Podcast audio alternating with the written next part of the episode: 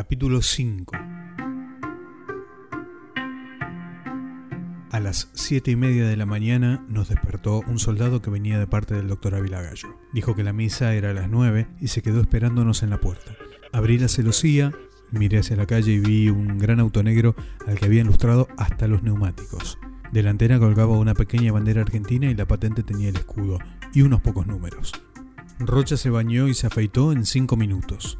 Yo le dije al soldado que prefería ir caminando, lo que lo obligó a telefonear a alguna parte para pedir la autorización de no llevarme.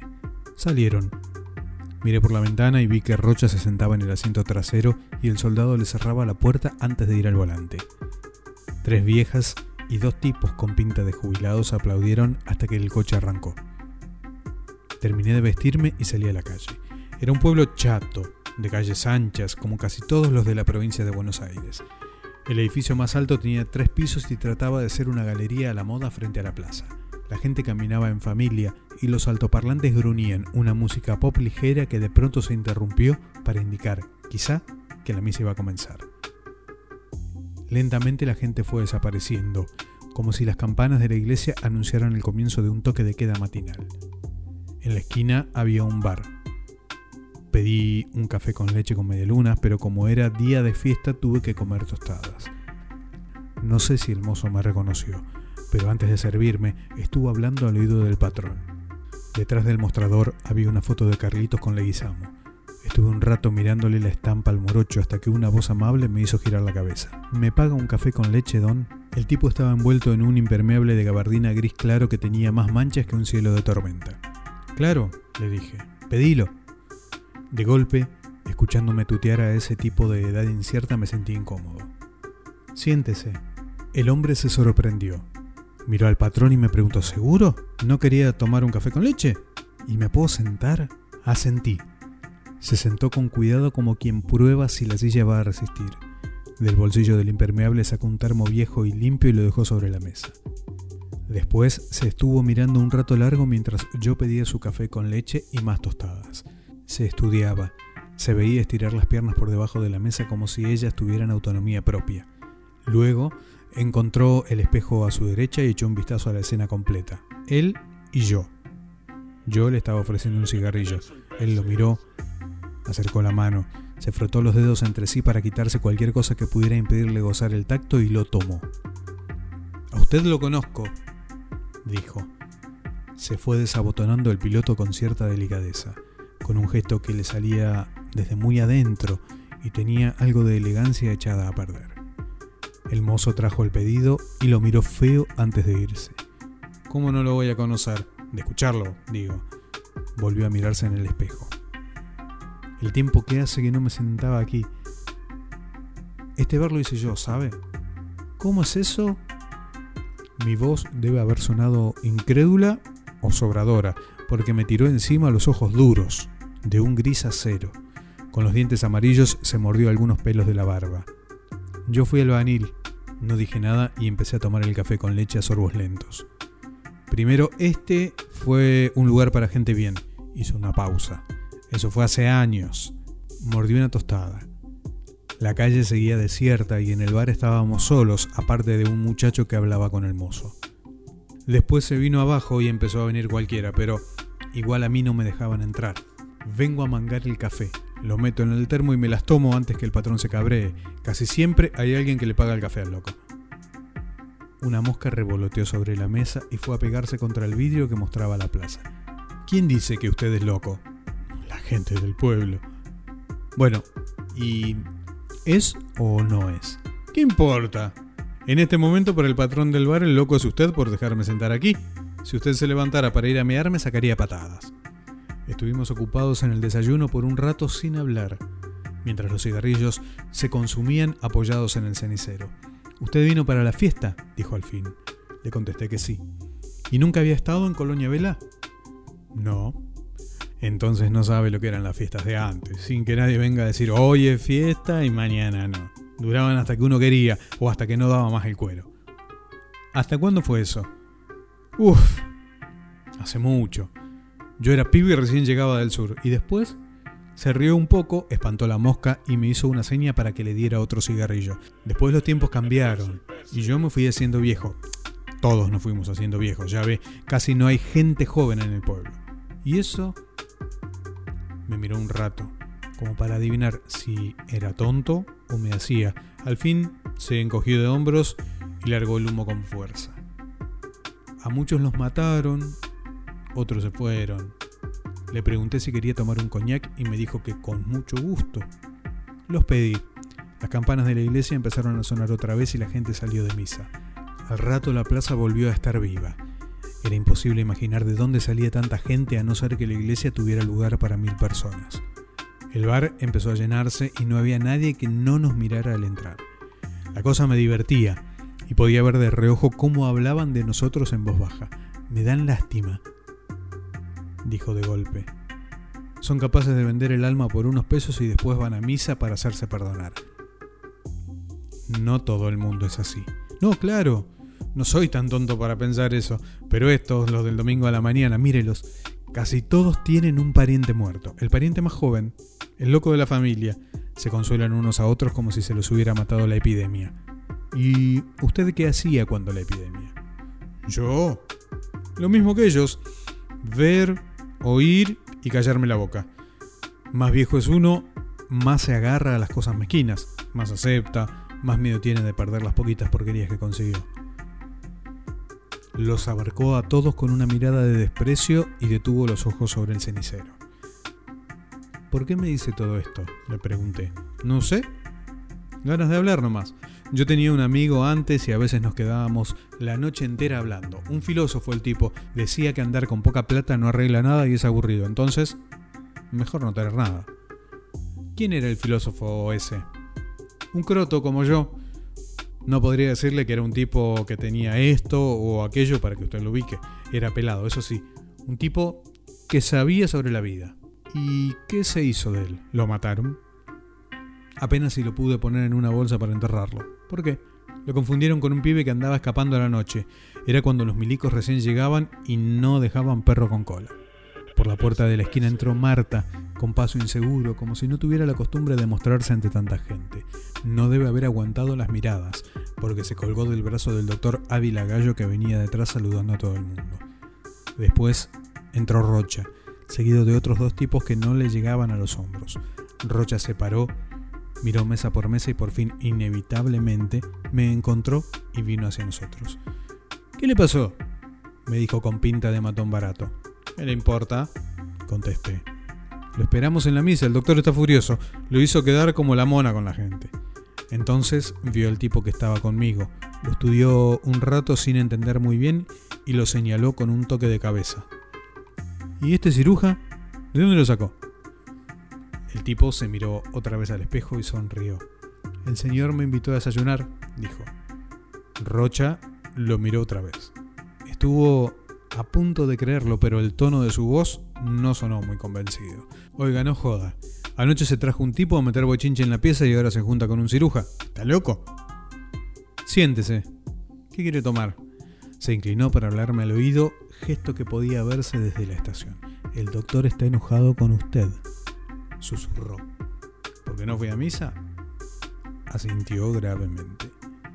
Los deportistas y los artistas tenían que estar en la iglesia, dijo. El croto nos miraba, divertido. Rocha se agachó otra vez y volcó una de las tazas con el codo. Venga, murmuró y me guiñó un ojo. Voy a tratar de amigarlo con el doctor.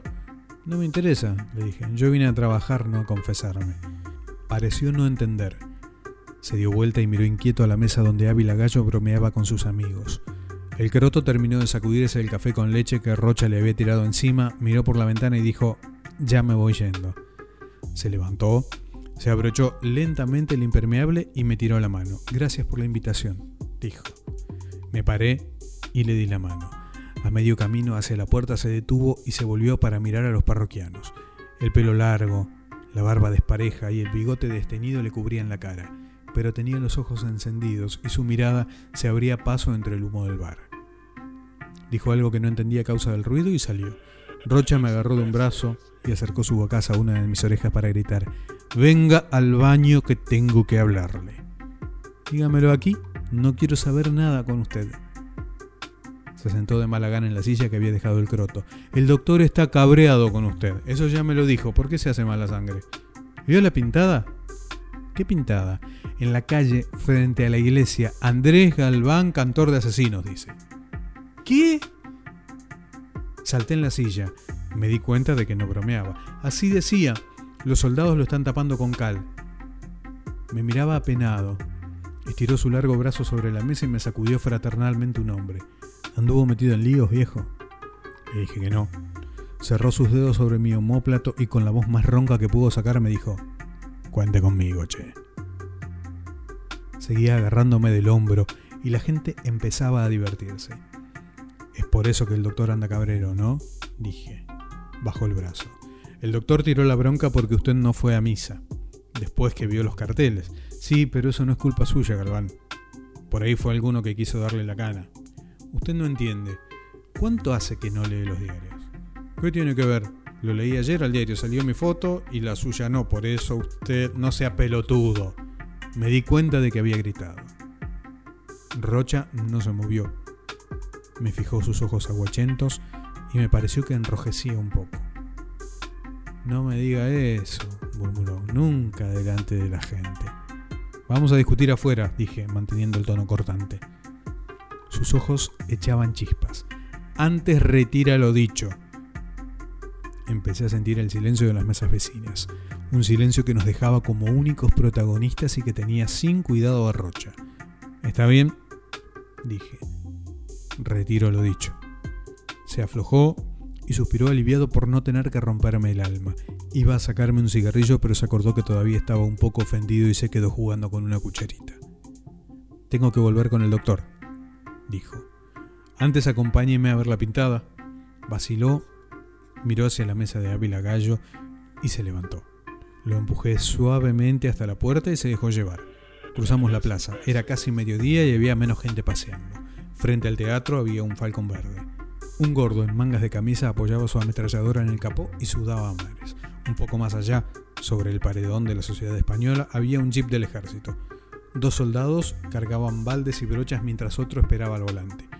Una docena de curiosos miraban desde la vereda de la plaza. Ahí, dijo Rocha. Ahí estaba escrito. Los soldados habían pintado la pared con cal, pero aún podía leerse Andrés Galván, cantor de asesinos. Espere que se vayan, dije. El jeep arrancó y cuando dobló en la esquina cruzamos la calle. Desde cerca el letrero se leía más claramente. Lo habían escrito con aerosol negro y hubieran hecho falta cinco manos de pintura blanca para taparlo. En la ochava podía leerse todavía lo que yo buscaba. Tomé de un brazo a Rocha y lo llevé hasta allí. Se quedó mudo, acercándose y alejándose de la pared recién tenida de blanco para convencerse de que no era una ilusión. En cada rocha un torturador. Lo leyó cinco o seis veces, moviendo apenas los labios, subrayando su nombre. Después se dio vuelta y me miró desolado. Nunca le hice nada a nadie, dijo. Yo no me meto con nadie, ¿por qué escribieron eso? Fue hasta la plaza y se sentó en un banco. Parecía vencido, como si alguien acabara de anunciarle una noticia terrible. La campana de la iglesia dio las doce y la plaza se quedó desierta de repente. El sol estaba haciéndome transpirar y empecé a sentir sed. Iba a decírselo a Rocha cuando el falcón que estaba frente al teatro se movió lentamente y se acercó a nosotros. El gordo de la ametralladora se bajó y detrás de él vino un morocho de unos 25 años que estaba montado sobre tacos altos. Vestía pantalón y campera jeans y llevaba anteojos negros. De la cintura le asomaba la culata de un revólver. Debía creerse Gary Cooper. El gordo se apoyó la ametralladora sobre un hombro para mostrar que la mano venía amable. Andrés Galván, la voz de oro del tango, dijo. Me quedé mirándolo. El gordo se volvió y le dijo a Gary Cooper, Goyeneche, Rivero y Galván, después, para de contar hizo una pausa. Aparte del mudo. Claro. El morocho no dijo nada. Por la pinta, parecía más cliente de los Rolling Stones. El gordo miró a Rocha. Usted no es ningún monzón, dijo, y se rió cortito. Pero no me gustaría recibir una piña suya. Rocha miró la ametralladora. Seguía deprimido. El gordo volvió a hablarle al morocho. A vos te gusta el boxeo, ¿no? Aproveché para pedirle un autógrafo. El pibe arrastró los zapatones. Fue hasta el auto y volvió con un cuaderno. Tenía un andar perezoso y tardó en llegar hasta Rocha. Le tendió el cuaderno abierto. El gordo sacó una lapicera y se la dio. El grandote firmó y le devolvió el cuaderno. Después, el gordo me lo pasó a mí. No firmó autógrafos, dije. El gordo me estudió un rato y al fin se rió. No joda, dijo. Rivero me firmó. Con dedicatoria y todo. Rivero firma. Yo no tengo costumbre. El gordo bajó la ametralladora del hombro y la apoyó en el suelo. Estaba empapado de sudor y no tenía ganas de discutir. Cuando agarre al que escribió eso en las paredes se lo voy a traer mansito, dijo. Me tendió el cuaderno, pero yo no me moví. El aire empezaba a ponerse pesado. Dele, firme. No se haga el estrecho, dijo. No lo tome a mal, pero no firmo, le expliqué. Se quedó callado un rato y fue a sentarse al banco junto a Rocha. Se golpeaba una rodilla con el cuaderno donde la caligrafía de Rocha ocupaba media hoja. Cantor de asesinos, dijo. Lo escracharon lindo los muchachos. Empezó a reírse sin ganas. Sacó un pañuelo y se lo pasó por la frente. Dejó de reírse y empezó a gritarme como en la colimba. Yo me rompo el culo para que usted ande paseando tranquilo. Hace una semana que duermo dos horas y como sándwiches para que la gilada tenga fiesta y usted me niega un autógrafo. Mire, argumenté, es una costumbre y pegó un alarido que debe haberse escuchado a 10 cuadras a la redonda. Métaselo en el culo. ¿Me oyó? ¡En el culo!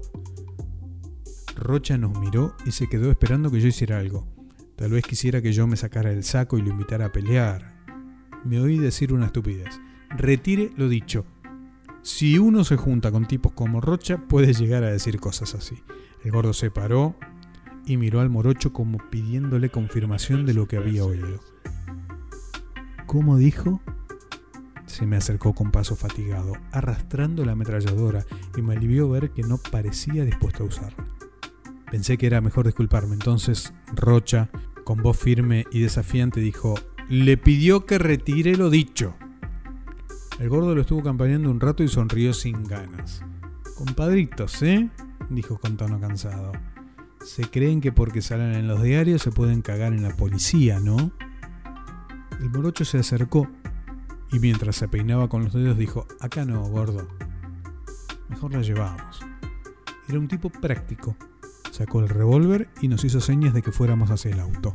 Arriba de los tacos me diría un metro sesenta. Rocha se paró y lo miró con desprecio. Con un bufoso cualquiera es macho, dijo y escupió sobre el césped.